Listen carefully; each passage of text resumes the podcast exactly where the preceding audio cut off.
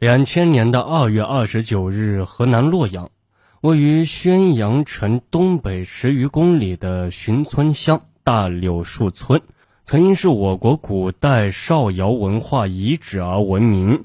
白石岩沟是村东的一条荒沟，这里杂草丛生，道路崎岖，平素少有人来。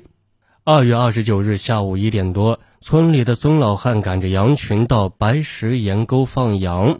当进入沟内二十多米深处时，一团黑乎乎的东西进入孙老汉的视线，半只还有一股难以言喻的怪味。孙老汉走上前去想看个究竟，但眼前的一切惊得他魂飞魄散。这明明是三具被烧焦的尸体，横七竖八地堆卧在一处，在阴暗的山沟内显得格外的阴森。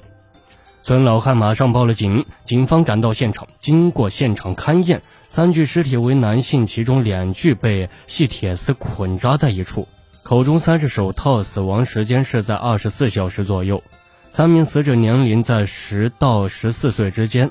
三具尸体的颈部、腹腔、前胸、身前均被锐器刺伤多处，尸体大部分已经碳化，衣物也已化为了灰烬，但刑警还是发现其中有残余的标有“熊猫”字样的纸板等物证。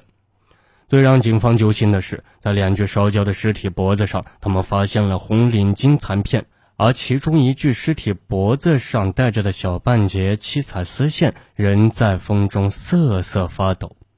可以肯定的，三个早逝的魂灵生前是朝气蓬勃的少年，他们本该在教室里学习，但如今却只能悲惨地死在一处荒凉的山谷中。那么，这三个孩子是谁？是谁残忍地将他们杀死？是绑架勒索钱财，还是有意报复呢？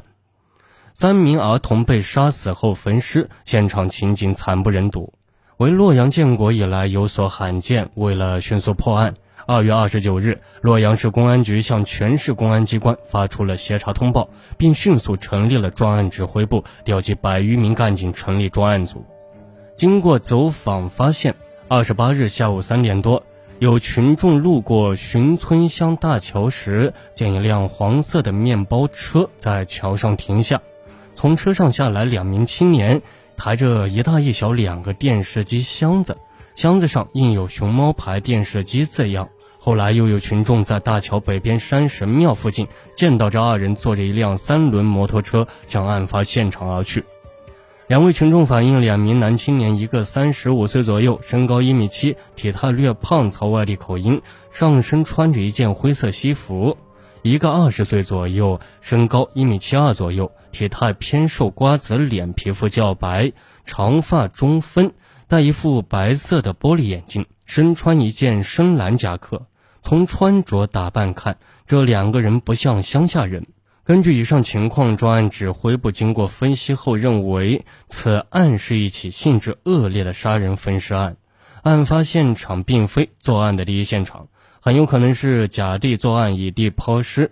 围绕这一点，应着重调查二十八号下午曾在案发现场附近出现的两名神秘男子的活动情况，同时迅速通过洛阳市公安局向各地公安机关通报案情。要求各县区的公安局立刻展开全面细致的排查工作，尽快把这两名男青年找到。同时呢，还要摸清辖区内近期失踪儿童的情况。为了尽快查清死者身份，民警们足足踏遍了附近现场所有的村庄和学校。在寻中乡一个村子，有人反映，前些天呢，村子曾走失了三个孩子。调查后发现，这三个孩子已于二十九日找回。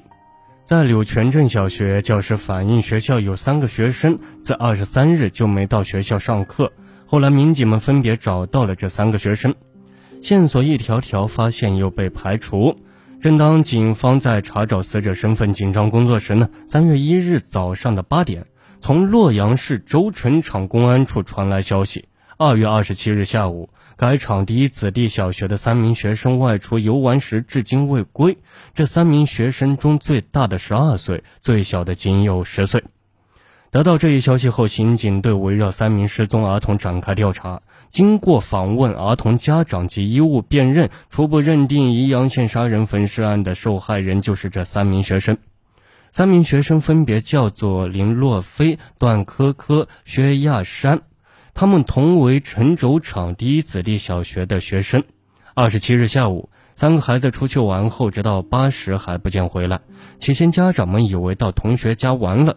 可当家长们得知三个孩子是一起出去玩时，这才着了急。他们四处寻找，找遍了孩子们可能去的每一个地方，还是找不到。后来听段科科姐姐段静静讲，当天下午他父亲让他看着科科，不让科科出去玩。可是后来科科还是和同学杜洛飞一同去中州西路上那家电子游戏厅玩游戏机去了。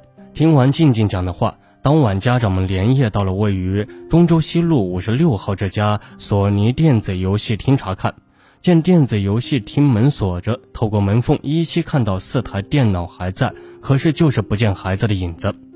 询问电子游戏厂老板相貌，家长们反映，游戏厅老板叫做金祥武，今年二十五六岁，中等身材，瓜子脸，皮肤较白，长发中分。戴着一副白色玻璃眼镜，民警眼前一亮，这不正是二十八日下午从车上下来那个年轻的男青年吗？民警们了解到，二月二十七日那天正好是星期日，按理说那，星期天是孩子们休息的时间，生意应该比平常好，游戏厅应该开门营业。可就在当天，游戏厅却突然关了门。关门一天还属正常，可是游戏厅却一连关门了几天，这绝对不正常。三月一日上午，侦查人员从金祥武父亲口中获知，金祥武把身上的 BP 机、钥匙等物放在家中，不辞而别。于是立即对金祥武所开的电子游戏厅展开搜索。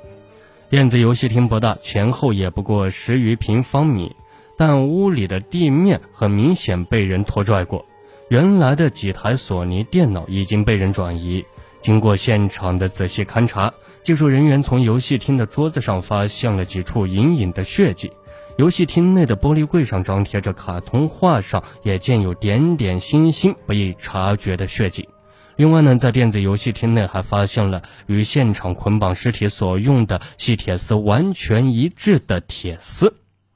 当日下午，民警赶到金祥武住处寻找金祥武时，屋内的一台熊猫彩电和一台长虹电视机引起了民警的注意。现场那个标有“熊猫”字样的纸板和屋内的熊猫彩电联系到一起，至此，金祥武的作案嫌疑骤然上升。但是，群众反映，案发现场和金祥武一同出现的还有另外一名男子。那么，那名男子又是谁呢？欢迎大家继续收听《命案一千宗》，警钟长鸣。我们下期节目再见。